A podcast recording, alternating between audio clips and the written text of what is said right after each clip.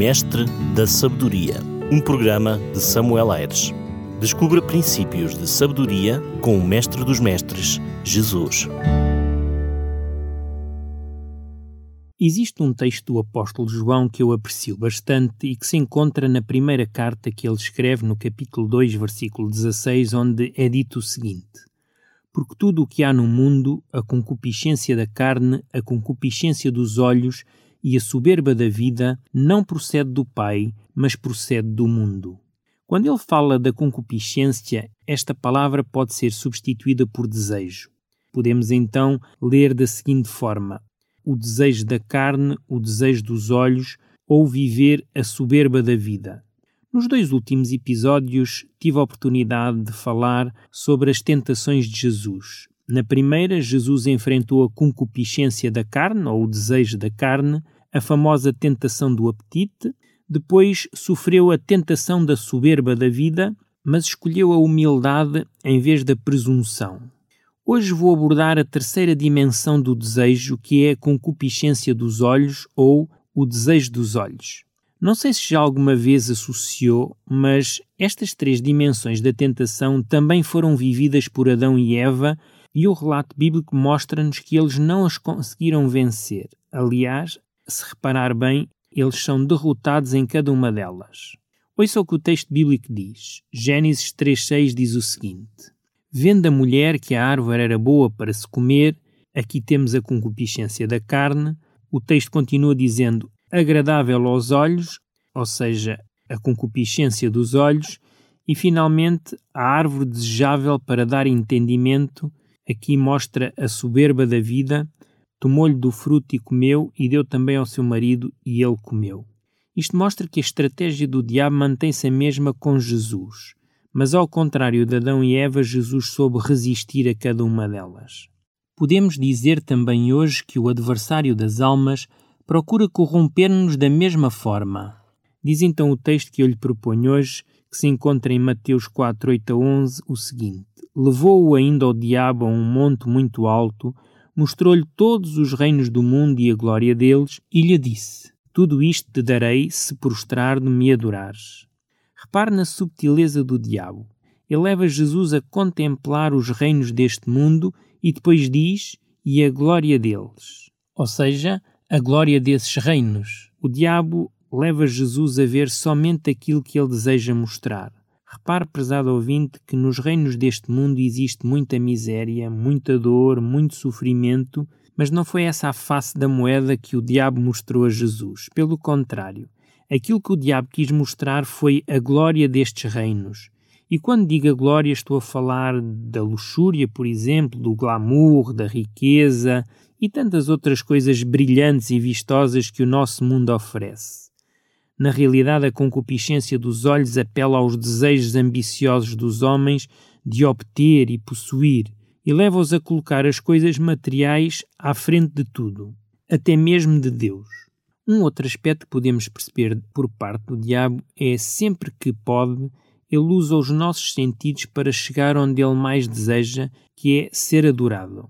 Na realidade, a única forma do diabo mexer na nossa vida é quando expomos os nossos sentidos às suas tentações. Reflita bem no que lhe vou dizer agora. Normalmente é aquilo que os nossos olhos veem ou que os nossos ouvidos ouvem, é aquilo que o nosso paladar prova ou que o nosso nariz cheira e que as nossas mãos mexem que dá livre acesso ao inimigo de entrar na nossa vida. É como diz o apóstolo João quando o ladrão vem, é para roubar, matar e destruir. E é precisamente isso que o diabo quer fazer na minha e na sua vida. Será que o meu amigo ouvinte tem guardado os seus sentidos e os tem protegido das tentações do diabo? Em certa ocasião, Jesus disse, Mateus 6, 22 e 23, São os olhos a lâmpada do corpo. Se os teus olhos forem bons, todo o teu corpo será luminoso. Se, porém, os teus olhos forem maus, todo o teu corpo estará em trevas. Portanto, caso a luz que em ti há sejam trevas, que grandes trevas serão. Quando o texto diz se os teus olhos forem bons, a palavra bons refere-se à pureza, à simplicidade. Então Jesus está a dizer: se os teus olhos forem puros, todo o teu corpo será luminoso. Por outro lado, quando Jesus diz: Se porém os teus olhos forem maus, e aqui a palavra maus que é utilizada quer dizer cheio de labores, aborrecimentos, fadigas, pressionado, atormentado por labores, que traz trabalho árduo, aborrecimentos, isso mostra, sobretudo, a nossa preocupação com os cuidados desta vida. Por vezes os nossos olhos estão cheios dos afazeres e dos labores deste mundo. Quando os nossos olhos estão fixos nas coisas deste mundo, todo o teu corpo estará em trevas. É por isso que o apóstolo Paulo nos aconselha, e repare que ele fala com conhecimento de causa, pois ele tinha subido até ao terceiro céu. Ele diz o seguinte em Colossenses 3:2: Pensai nas coisas lá do alto, não nas que são aqui da terra. Que percentagem de coisas do alto ocupam a nossa mente em comparação com as de cá de baixo? Quais as que ocupam mais a nossa mente? Em 2 Coríntios 4,18, o apóstolo diz o seguinte: Assim, fixemos os nossos olhos não naquilo que se vê, mas no que não se vê, pois o que se vê é transitório, mas o que não se vê é eterno. Já alguma vez foi enganado ou enganada pela visão ou pela audição? Eu já fui muitas vezes, e na realidade todos os nossos sentidos podem ser ludibriados. Por isso é tão importante não confiarmos 100% naquilo que eles nos transmitem. Por incrível que pareça, o apóstolo Paulo mostra que o que os olhos veem é transitório, e precisamente aquilo que os nossos olhos não veem é que é eterno. O diabo levou Jesus a uma grande montanha e depois, em Full HD, mostra-lhe tudo o que os olhos podem desejar. Tudo estava ao alcance de Jesus, bastando somente que ele, Jesus, se inclinasse diante do diabo. Jesus sabia que as coisas deste mundo são transitórias que um dia vão acabar. Querido amigo, se depositas a tua confiança no que possuis, tudo isso vai queimar. Se for a casa, ela vai queimar. Se for o carro, também vai queimar. A juventude passa, a saúde também. Na verdade, tudo aquilo que o diabo nos oferece nunca nos irá satisfazer, pois tudo é transitório. Talvez o meu amigo ouvinte esteja a pensar: Mas, pastor, é muito difícil resistir, está acima das minhas forças, o que é que eu posso fazer? Na realidade, o processo é difícil e muitas vezes doloroso. Veja o que Jesus diz certa vez sobre a maneira como devemos resistir. Mateus 18:8. Portanto, se a tua mão ou o teu pé te faz tropeçar, corta-o, lança-o fora de ti. Melhor é entrares na vida manco ou aleijado do que tendo as duas mãos ou os dois pés seres lançado no fogo eterno. E ele continua dizendo o seguinte, no versículo 9: Se um dos teus olhos te faz tropeçar, arranca-o e lança-o fora de ti. Melhor é entrares na vida com um só dos teus olhos do que tendo os dois seres lançado no inferno do fogo. Quando leio este texto, não posso deixar de pensar em Sansão, um homem que levou a vida deixando que os seus olhos controlassem a sua conduta. Um exemplo claro disso encontramos em Juízes, no capítulo 14, no versículos 1 e 2. Diz o texto: Desceu Sansão a Timná, vendo em Timná uma das filhas dos filisteus, subiu e declarou ao seu pai e à sua mãe e disse: Vi uma mulher em Timná das filhas dos filisteus. Tomai-me, pois, por esposa. Vendo este uma filisteia, a desejou como mulher. Os pais bem tentaram mostrar que não seria uma boa escolha, mas ele termina dizendo: Disse Sansão a seu pai: Toma-me esta, porque só desta me agrado. No final da sua vida, os seus inimigos arrancaram-lhe os olhos, e foi só nesta altura que ele começou a ver e a discernir as coisas espirituais. Será necessário também passarmos por uma experiência dolorosa para começarmos a ver as coisas da forma certa? Às vezes é preciso uma doença, ou eventualmente um colapso financeiro na nossa vida, ou o desmoramento de uma relação para valorizarmos o que realmente é importante. Sansão teve de passar por uma experiência dolorosa, mas nem sempre necessitamos de passar por essa experiência. Temos na Bíblia um exemplo que foi o de Jó. Lemos assim em Jó 31, a partir do versículo 1.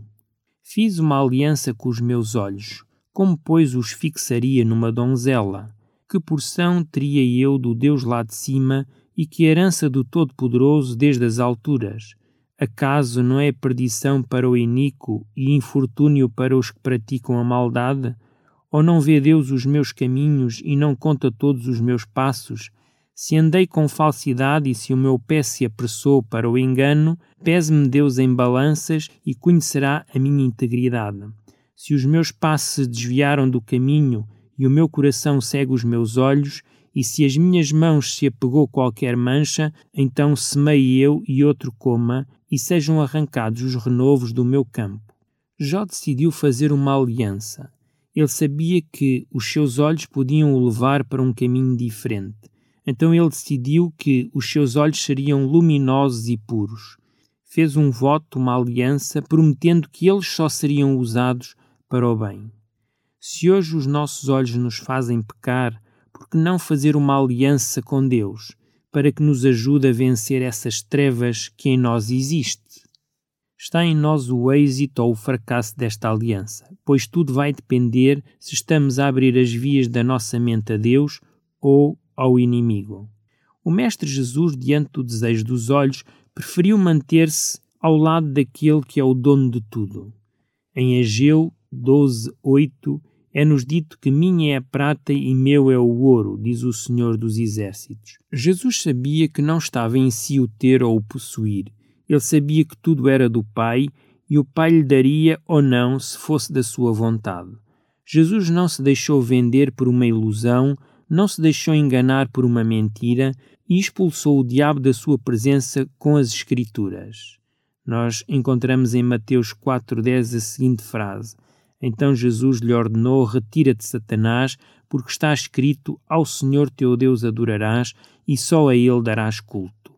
Existe um ditado que diz que todas as pessoas têm um preço.